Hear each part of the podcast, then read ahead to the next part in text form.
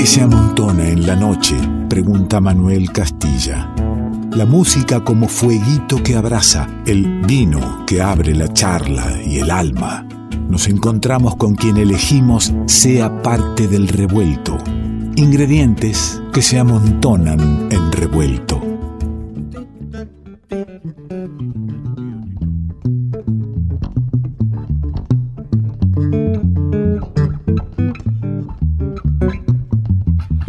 Doña Soledad, póngase un poco a pensar. Doña Soledad, ¿cuántas personas habrá que la conozcan de verdad?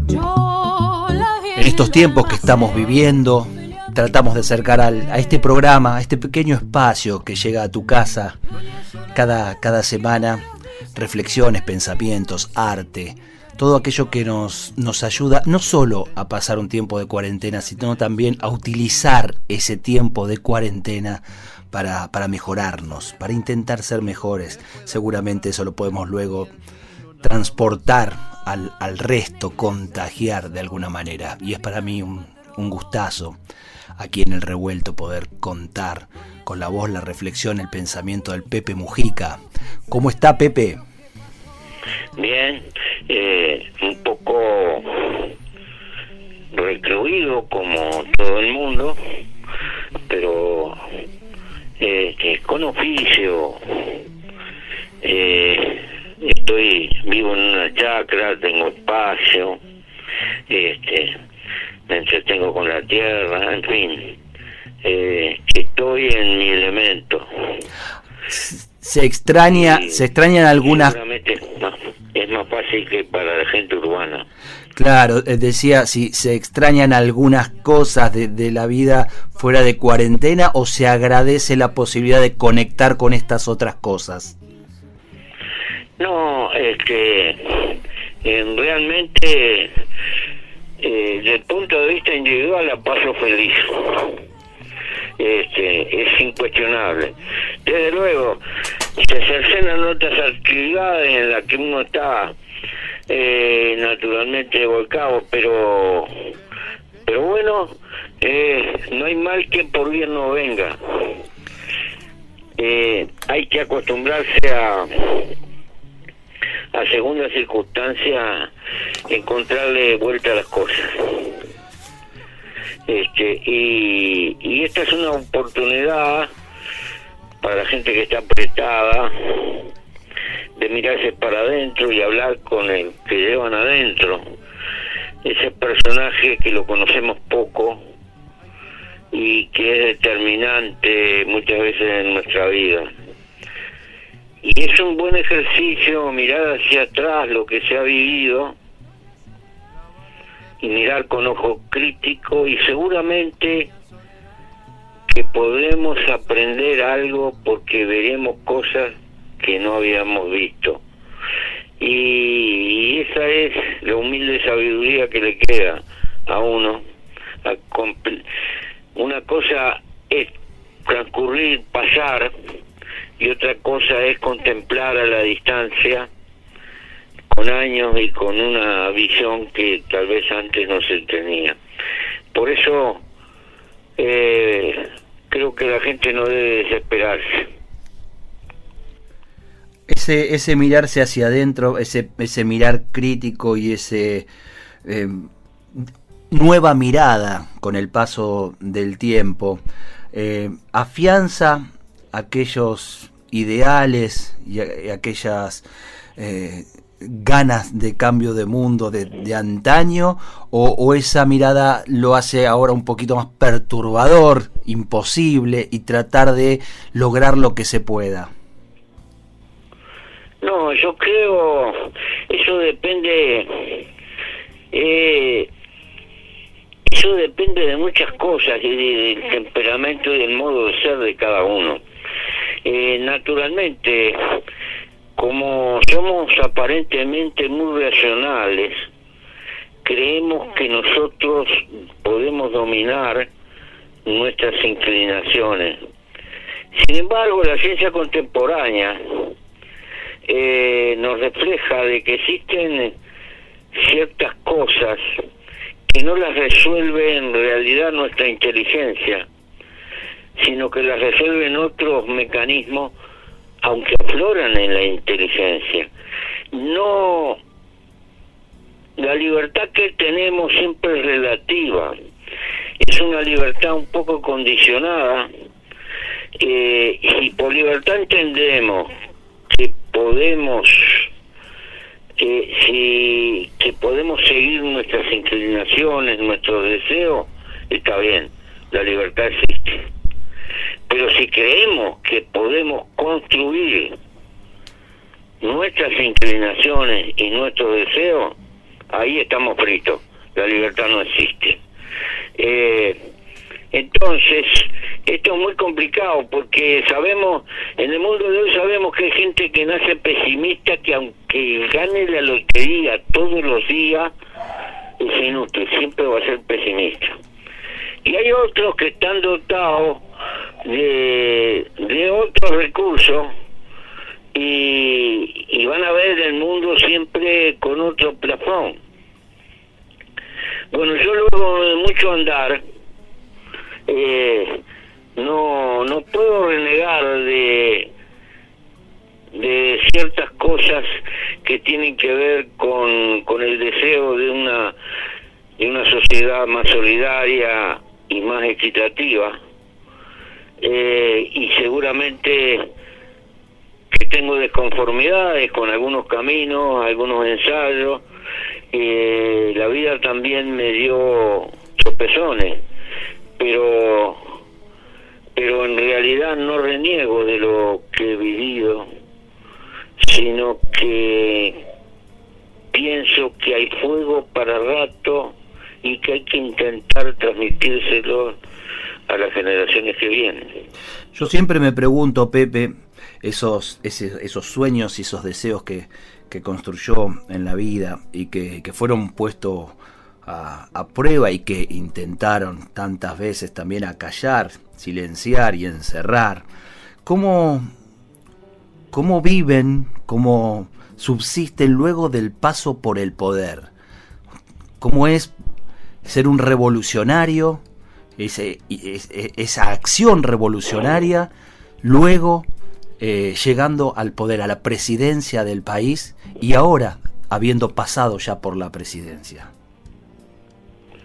Eh, yo creo, primero, que el concepto de poder es medio facto. Eh, se, tienen algunas cosas. Se tienen algunos grados de incidencia, pero hay que tener la modestia y la humildad de, de darse cuenta que resortes fundamentales de poder se escapan, que están en otra parte, están sujetos por, por otras relaciones, porque, y en todo caso, apenas administramos una parte de la realidad que está muy lejos de lo que deseamos. Hacemos algo. Este, por eso, eh, el sentido que tiene es construir, intentar construir seres colectivos que van más allá de nosotros circunstancial, porque uno se da cuenta que este es un camino largo que supera el plazo de nuestra vida y por lo tanto el esfuerzo tiene que ser colectivo y debe de procrear nuevos luchadores eh, que van a seguir. De lo contrario, es apenas una manifestación circunstancial de un momento. Qué interesante el, concepto de, darnos a conocer que definitivamente, uno lo intuye, ¿no? Pero que definitivamente el, poder no radica absolutamente y hasta diría en, poca porción en lo que es el gobierno de, una nación, ¿no? Que, en estas en estas circunstancias, en, este mundo, Exactamente. Este, lo que pasa es que somos medio factuosos.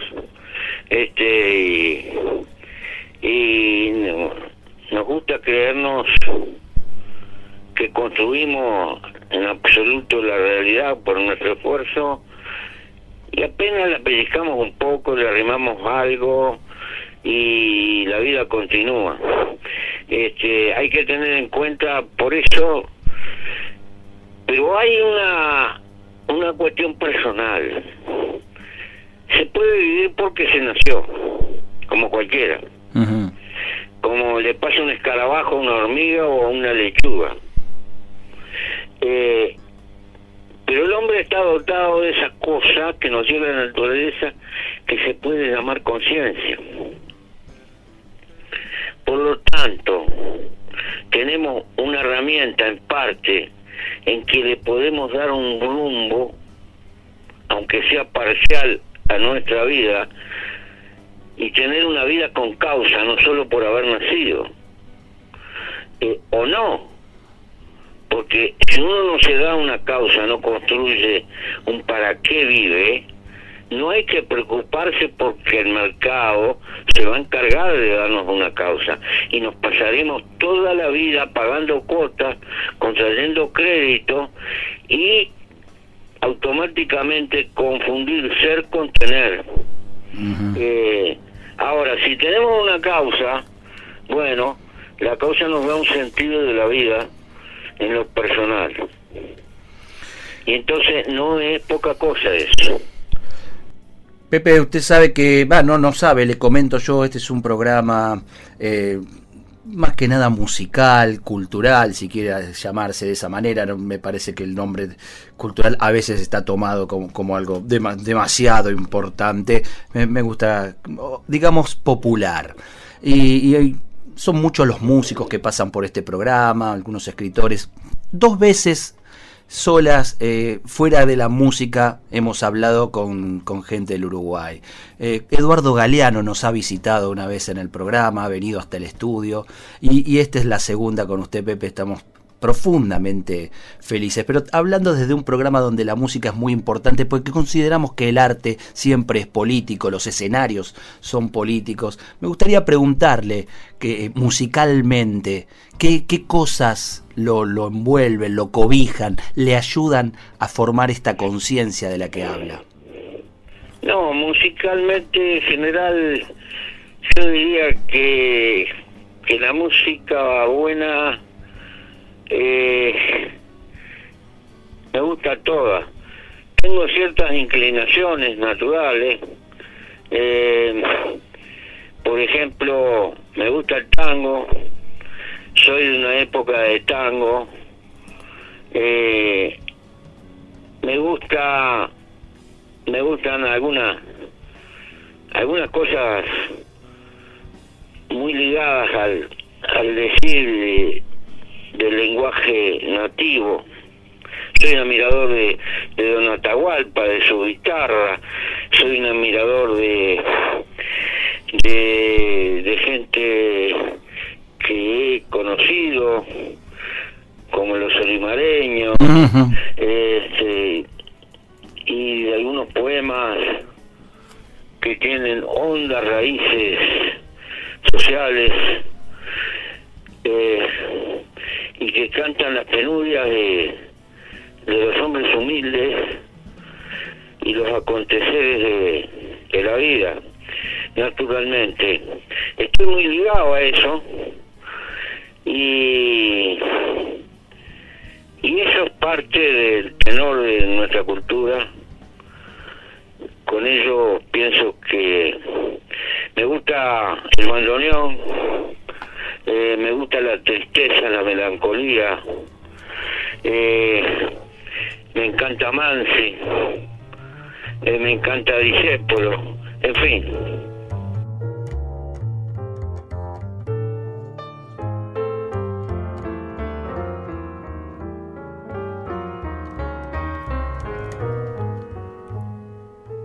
Le gusta el bandoneón, le gusta Mansi Romance de barrio, justamente de Homero Mansi y Aníbal Troilo, vaya bandoneón. Romance de barrio en la mirada de Adrián Yáñez, junto a Horacio Fumero en el contrabajo, Pablo Mainetti en el bandoneón y Fernando Martínez en batería.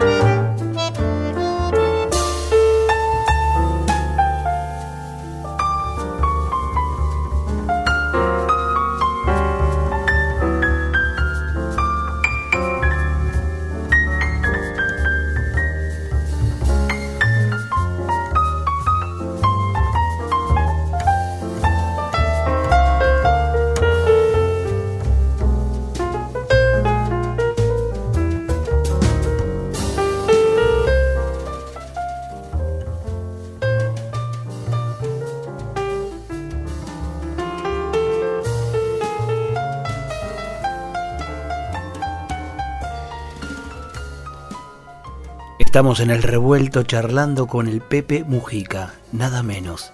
Revuelto de radio. El todo es más que la suma de sus partes.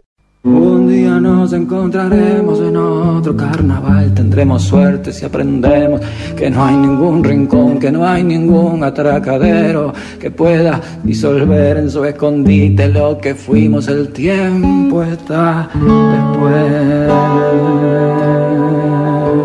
Revuelto de radio subraya, el tiempo está después. Fernando Cabrera es parte del revuelto. El tiempo está después.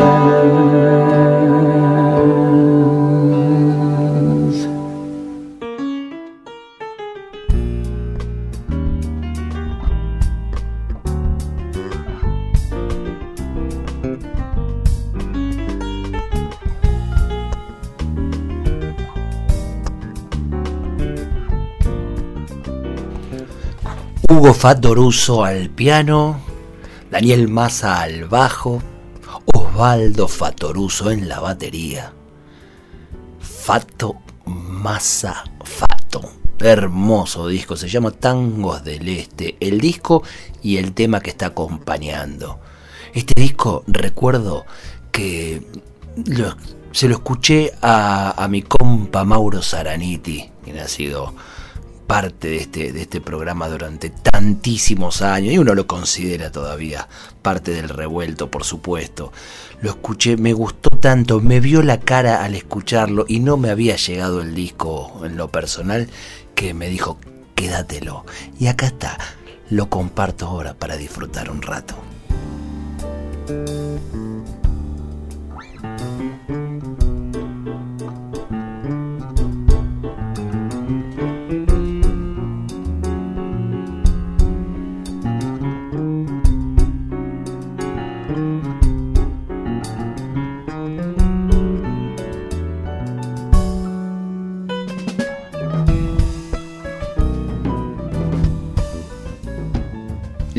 Marco musical para que nos acompañe en la continuidad de la charla que hemos tenido, hemos grabado y que hoy ponemos aquí en la, sobre la mesa para compartirla y tal vez tratar de pensar juntos sobre algunas de las cosas que, que fuimos charlando allí. ¿Con quién? Nada menos que con el Pepe Mujica estuvimos hablando en el revuelto.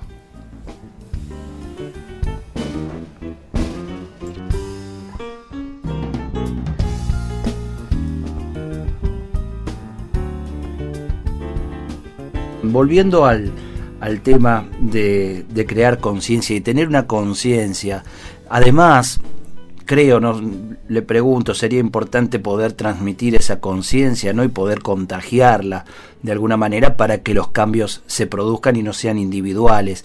¿No cree que en, en esta en esta sociedad que construimos se, se aturde con consumo la posibilidad de encontrarse con uno mismo y justamente crear esa conciencia? No, naturalmente, hay una cultura subliminal, no, no, no la cultura que nos enseñan, sino la que padecemos por osmosis del medio ambiente, eh, impregnada de marketing desde la mañana a la noche que, que trata de que seamos sujetos compradores y consumidores y que el periplo de nuestra vida se gastar la mayor cantidad de nuestra energía atrás de esa operación porque ello conduce a la acumulación. Eh, y no hay eh, se puede criticar todo lo que se quiera esto, pero es como una gigantesca telaraña inmensa en la cual estamos. Todo depende del grado de, voluntad que se tenga y aprender a vivir con sobriedad eh, y, garantizarse una cuota importante de tiempo para aquellas cosas que a uno lo gratifican. A eso le damos la libertad individual. Pero bueno, todo eso está en juego y y podría resumir si no cambia la cultura no cambia nada ¿Cómo, ¿Cómo cree usted que pueden ser algunos caminos de, de, contagio de esa cultura, de expandir? Hay que construir seres colectivos que luchen por eso. Nada va a caer del cielo por generación espontánea. Y si me dedico a consolarme o a criticar en un boliche todo y no me comprometo colectivamente y no construyo esperanzas colectivas, va a ser difícil que haya cambio. Porque no creo en la magia de, la persona aislada. Este, los humanos somos gregarios, somos monos gregarios y como tal eh, es importante conformar este gente que, que no sea igual, gente que piense más o menos parecido.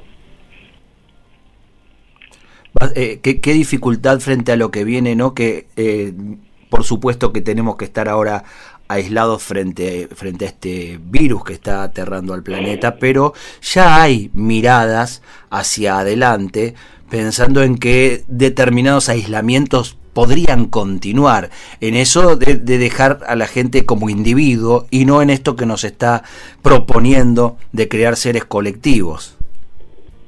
Sí, naturalmente, cuanto más hay una tendencia en los hechos a que razonemos solo como individuos aislados. Este, eh, alguien ha dicho, creo que la señora Thatcher decía, la sociedad no existe, solo existe la familia y el individuo. Bueno, eh, si cada uno de nosotros tuviera que hacerse el calzado, la ropa que lleva encima, el celular, este, y arreglarse el corazón cuando está enfermo, este, seguramente con suerte, si fuéramos como los pumas que viven ya uno, con suerte andaríamos tapados con un cuero. Eh, en realidad todo el progreso civilizatorio es por esa esa característica humana de, de funcionar en sociedad, en grupo, que que nos creó el instinto de cooperar y, y fue creando las bases de lo que se llama civilización. Para que el individuo florezca necesita respaldo social, que lo ampare, que lo proteja y que lo ayude a vivir. De lo contrario, seríamos menos que naciera.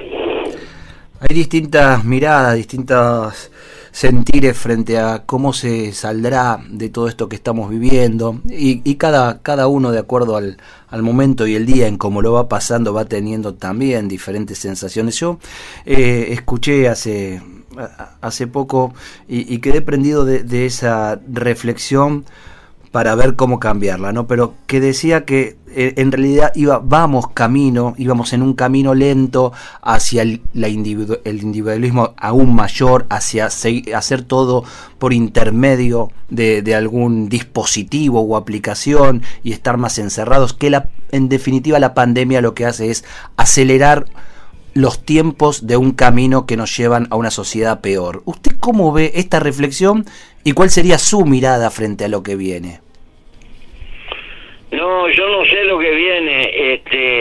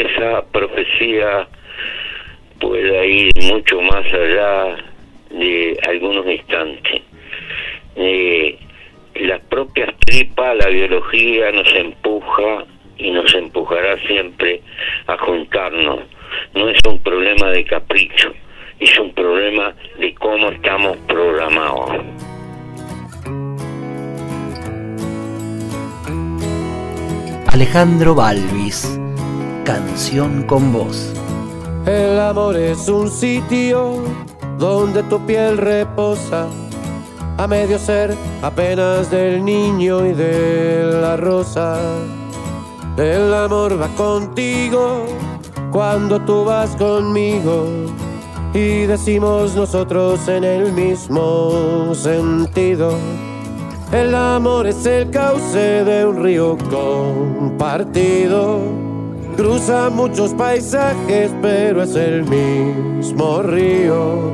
Por eso, compañera, cuando salgo al camino y en el trébol del día parpadea el rocío, te pienso largamente.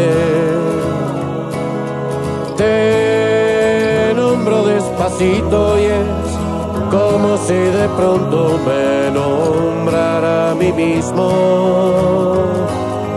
Te pienso largamente. Te nombro despacito y es como si de pronto me nombrara a mí mismo. ¿Sabe Pepe que me quedé con, con dudas en esto de eh, ya no en el poder, estar en el gobierno. ¿no? Hace, hace estos últimos días eh, usted nos ha aconsejado eh, o nos ha dado algunos pareceres sobre no, no estar en, en, pelea con el campo, lograr el, el arreglo con los acreedores. Y, me pregunto si con las condiciones, porque la, las diferencias eh, los acreedores, por ejemplo, piden un esfuerzo que le duela a la Argentina. ¿Cómo, ¿Cómo llegar a un arreglo cuando las diferencias son tan grandes, cuando de, del otro lado se quiere algo tan individual y que los beneficie tanto frente a la Villa 31, digamos? Yo sé que es muy difícil, este, pero también es difícil para ellos porque en las condiciones que están eh, colocados los papeles la Argentina no puede pagar.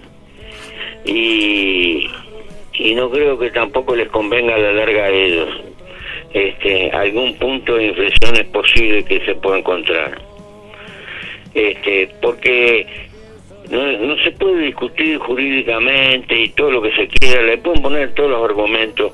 El problema es que hay realidades que son determinantes y hay una realidad que la Argentina no puede pagar porque cuando eh, así como están con los compromisos que están por delante eh, por las condiciones que le ponen y y si no este probablemente la penuria se alargue también para los que quieren cobrar. O sea que esto de le conviene a la Argentina. La negociación no es tanto por bondad, es por necesidad. Claro, o sea, eh, digo, cuando el Pepe Mujica dice hay que arreglar con los acreedores, no está diciendo hay que aceptar todas las condiciones de los acreedores. Sí, claro, por supuesto. No, digo esto porque sabe, sabe que eh, uno pone eh, Pepe Mujica eh, en un buscador en estos días con estas declaraciones que cada uno las titula como quiere y justamente es lo primero que sale son las, las loas de, del grupo Clarín, de La Nación, de Infobae, con estos títulos, ¿no? Hay que arreglar con los acreedores. Y se olvidan por ahí que Pepe Mujica dice, no, hay que arreglar en una negociación y no aceptando Pero, todo. Por supuesto, por supuesto, este, eh, las condiciones que está pactado no, no, es inútil, eh, porque, porque la realidad es más fuerte que todo lo que se pueda esgrimir. Hay que empezar por entender que hay que aceptar una cuota de la realidad y por lo tanto tiene que haber una negociación que ceda, que, que, que coloque parte de todo esto eh, sencillamente rebajen la deuda y en los intereses y plazos para poder pagar. Es es elemental cómo cambia hay un título cuando se puede escuchar a quien dijo las palabras desarrollando un poco eh, y no perversamente quedarse con el título que le sirve a, a gente que justamente ah, sí, pero eso es un viejo oficio que hay de que le llaman periodismo a algunos vio ya en realidad no es porque eh, si hay una causa que debiera ser común para los argentinos, es esta. Esto no quiere decir que tengan que concordar en todo. Pero si hay una cosa en que tendrían que tener un frente común, es esto. Apuntalar al gobierno en esta negociación en todo lo posible, lo cual no significa que no se peleen al otro día por otras cosas.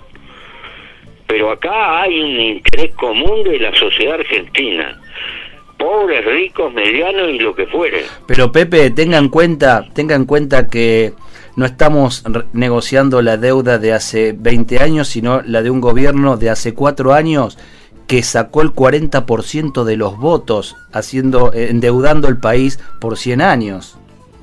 Sí, sí. Es difícil Ese, esa, esa causa común, se hace difícil. Sí, eh, eh, desde el punto de vista del acontecer político lo entiendo, pero pero hay una realidad que rompe los ojos. En fin, este, yo no puedo hacer otra cosa que decir lo que pienso. Sí, eso es lo que eso es lo que se agradece, eso es lo que nos hace bien y, poder referenciar. Usted sabe que aquí en, nuestro país es referente de, de justamente distintas maneras de, de, ver la patria y de ver la política. Opuestas maneras también lo tienen como referente. Por eso me gusta escucharlo y pedirle eh, un poco más de lo que algunos se quedan con, con, el título para poder utilizarlo. Me parece que nos hace, nos hace bien para nosotros poder seguir reflexionando sobre estos, estos elementos que nos da Pepe. Eh, que le agradezco enormemente, realmente. Eh, poder tener este, este rato de charla en un programa que, insisto, va por el, por el lado musical habitualmente, pero usted nombró a Atahualpa, a los olimareños, a Mansi, cómo la cultura no va a estar eh, formando el, sentir político también de, de un pueblo, ¿no? Sí, claro, por supuesto. Por supuesto. Comenzó la charla, Pepe, solamente con, diciendo aquí estoy recluido. ¿Cómo resignifica esa palabra hoy usted, ¿no? Que ha sabido de la reclusión. Eh, bueno, ya saldremos en algún, de alguna manera. Eh, la vida me enseñó que siempre que llovió paró. Y lo malo y lo bueno siempre tienen fin. Nada es infinito. Eh, por lo tanto, eh, no hay ningún triunfo a la vuelta de la esquina, ni se toca el triunfo con la mano. En realidad, el único triunfo que existe es volver a empezar cada vez que es necesario, porque lo fundamental es vivir y vivir con causa. Eh, otros tendrán otros consuelos y otros horizontes. Bueno, nosotros tenemos el nuestro. Muchísimas gracias, Pepe. Pues le doy un abrazo, hermano. Hasta cada momento, ¿eh? Suerte. La calle Yupes raya al medio, encuentra Belvedere, el tren saluda desde abajo con silbos de tristeza, aquellas filas infinitas saliendo de central, el empedrado está tapado, pero allí está la primavera. En aquel barrio, se llama soledad, se llama gritos de ternura, pidiendo para entrar. Y en el apuro está lloviendo, ya no se apretarán mis lágrimas en tus bolsillos, cambiaste de sacón un día nos encontraremos en otro carnaval, tendremos suerte si aprendemos que no hay ningún rincón, que no hay ningún atracadero que pueda disolver en su escondite lo que fuimos, el tiempo está después.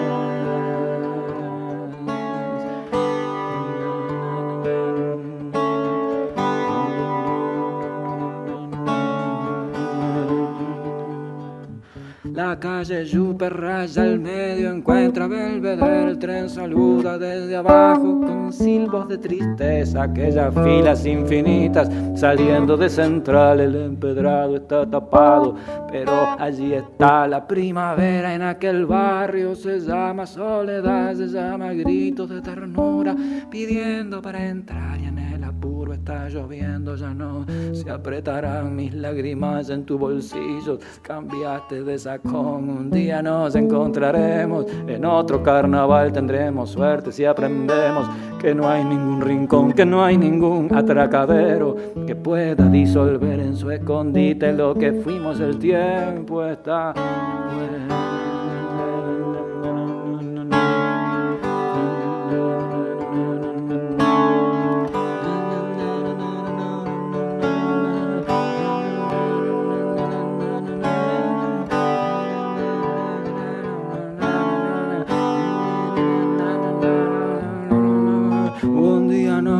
Encontraremos en otro carnaval, tendremos suerte si aprendemos que no hay ningún rincón, que no hay ningún atracadero que pueda disolver en su escondite lo que fuimos, el tiempo está después.